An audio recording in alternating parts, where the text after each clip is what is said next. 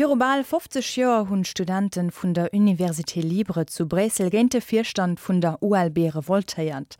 Während engem Moun hu sie Träumlechketten vun der Uni besat, an hunn eng Assemblée Libre also eng Frei Versammlung geschafft.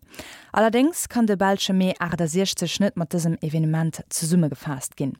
Wald kris also eng politisch an das huet schon filmmi frei op der Uni zu Louvain ugefangen, op flemeschem Territoire, an huet d Federalisierung vum Kinnekreich am Joar 1970 ergang gesat. Vo Bressel. S'il faut dater mai 68 en Belgique, on commencera plutôt par mai 66. Si le Luxembourg a un train de retard, on peut dire que la Belgique a plutôt un train d'avance. En mai 1966, les étudiants flamands de l'Université catholique de Louvain se révoltent déjà face aux évêques francophones qui dirigent l'établissement. Ils demandent une université catholique flamande en dehors de tous les carcans ecclésiastiques. C'est le début d'une bataille linguistique qui aboutira à la scission de l'université de Louvain et amorcera la révolte étudiante de mai 68 à l'université libre de Bruxelles, l'ULB. Pour nous en convaincre, nous rencontrons d'abord le professeur de sociologie Matteo Alaluf à l'ULB. À l'époque, il est assistant chercheur dans cette université. La crise politique, elle précède mai 68. C'est en fait une crise politique qui se déroule entre 66 et janvier 68 et qui se terminera par la scission de l'Université catholique de Louvain, c'est-à-dire une revendication forte du mouvement flamand qui revendique son autonomie culturelle et qui débouchera ensuite sur la fédéralisation des structures de l'État. En 1966, nous sommes dans un royaume très cloisonné entre laïcs et religieux, un royaume unitaire qui ne connaît pas encore le fédéralisme et surtout un royaume dominé par les francophones. C'est dans ce contexte que les manifestations des étudiants de Louvain agrègent deux groupes aux slogans très différents. Le premier groupe parle flamand et est favorable à l'autonomie de la Flandre. Dans les rues, il crie Wallons Buiten, les Wallons dehors. Le deuxième est gauchiste à tendance maoïste contre l'autorité et les élites universitaires qui sont majoritairement francophones à l'époque. Il crie bourgeois Burton, les bourgeois dehors. Ce dernier groupe a un leader charismatique, Paul Goussens. Dans l'optique d'une fraction, d'une partie euh, du mouvement flamand à l'université de Louvain, il s'agissait surtout de s'opposer à l'université bourgeoise. Et Paul Gossens, dans son engagement, c'est à cela qu'il s'opposait. Et dans la scission de l'université que Gossens revendiquait, c'était pas tant une scission contre les francophones, mais c'était une scission contre les francophones qui étaient vus comme des bourgeois à l'université à l'université de Louvain. En janvier 68, après des mois de révolte et la chute du gouvernement de l'époque, l'université de Louvain est scindée en deux.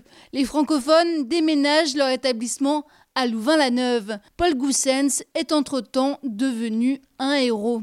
Un peu avant 68, le leader des étudiants flamands, Paul Gossens, est invité à Bruxelles, mais il est empêché de prendre la parole. Il ne peut pas le faire parce qu'il fait partie véritablement de ce, à quoi l'université de Bruxelles s'oppose le plus. En 68, en mai 68, la situation est radicalement différente. Paul Gossens est accueilli à l'Assemblée libre comme un héros, il est fêté à l'université de Bruxelles. Il n'y a plus de différence entre Louvain et Bruxelles. Nous sommes tous engagés d'une certaine manière dans le même combat anti-autoritaire. À l'époque, Matteo Alalouf suit le mouvement. Il va s'élever contre les notables qui gouvernent l'établissement et demander à réformer l'université à travers une assemblée libre. À un moment donné, euh, ils ont occupé euh, le grand rôle de l'université qui était le lieu central où se trouvait aussi toute l'administration de l'université du moins la haute administration de l'université le bureau du recteur euh, du président du conseil d'administration de l'administrateur général.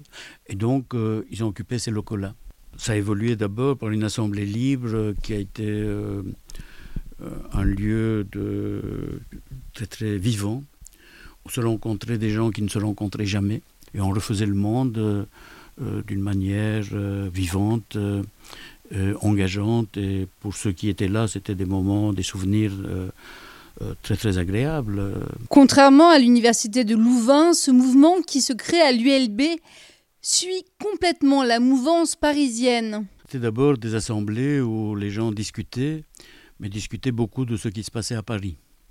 Et donc on était très sensible à cela, d'autant plus que quelque chose de très semblable à Paris venait de se produire, à savoir à Nanterre ce qui s'est passé avec la cité des filles. Donc il y avait les garçons et les filles.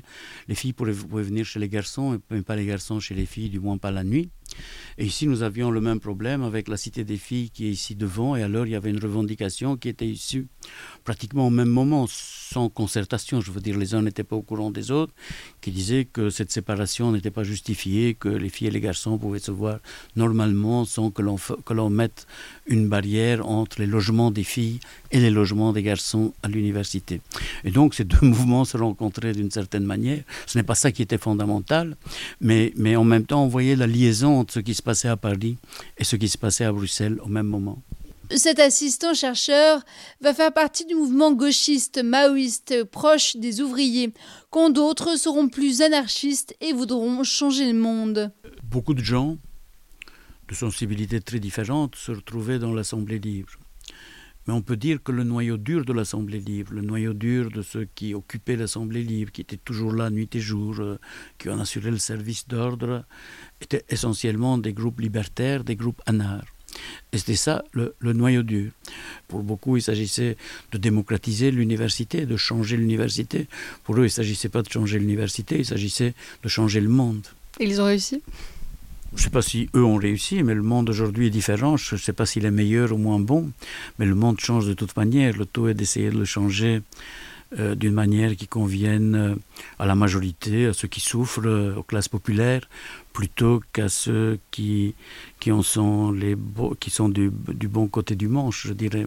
Et ça c'est l'esprit de 68 qui à mon avis demeure et on n'est pas parvenu à s'en débarrasser. Dans l'histoire belge mai 68 marque l'émancipation des universités du pays. Ce qui s'est passé d'abord en 68 c'est la destitution la délégitimation du conseil d'administration par l'assemblée libre par les occupants de l'université et puis après 68 il y a une assemblée constituante qui a, regroupé les étudiants, euh, les enseignants, les académiques, et puis les ouvriers, les employés de l'université, donc ces trois corps ensemble, qui ont établi des nouvelles structures de l'université.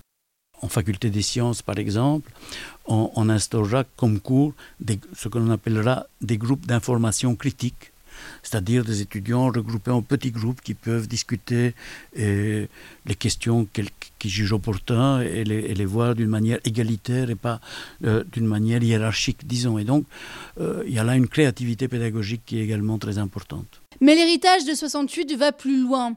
Pour l'historienne de la VIB, Else Viteux, il a effectivement permis de clarifier les frontières d'un nouvel État fédéral. Ça a fond facilité euh, l'élaboration d'une Belgique fédérale parce que pour avoir des entités hein, euh, fédérales, il faut avoir une frontière hein, hein, euh, linguistique claire. Et évidemment, Louvain a joué un rôle là-dedans pour avoir donc une, une, une frontière plus claire qu'avant. L'héritage de mai 68 est récupéré politiquement par la NVA. En février dernier, Bart de Wever, le chef du parti nationaliste flamand, lui a rendu hommage. Il y voit les racines du succès que la NVA affiche aujourd'hui en Belgique. Alors que d'autres insistent plutôt sur l'émancipation des femmes et les luttes sociales qui ont suivi mai 68 et qui ont donné naissance au Parti ouvrier belge, le PTB. a Bruxelles, Lorline Merel pour Radio 100.7. An ihr de Beitrag heieren vum Lorelin Merel iwwer den Mei Adersichtech an der Belsch.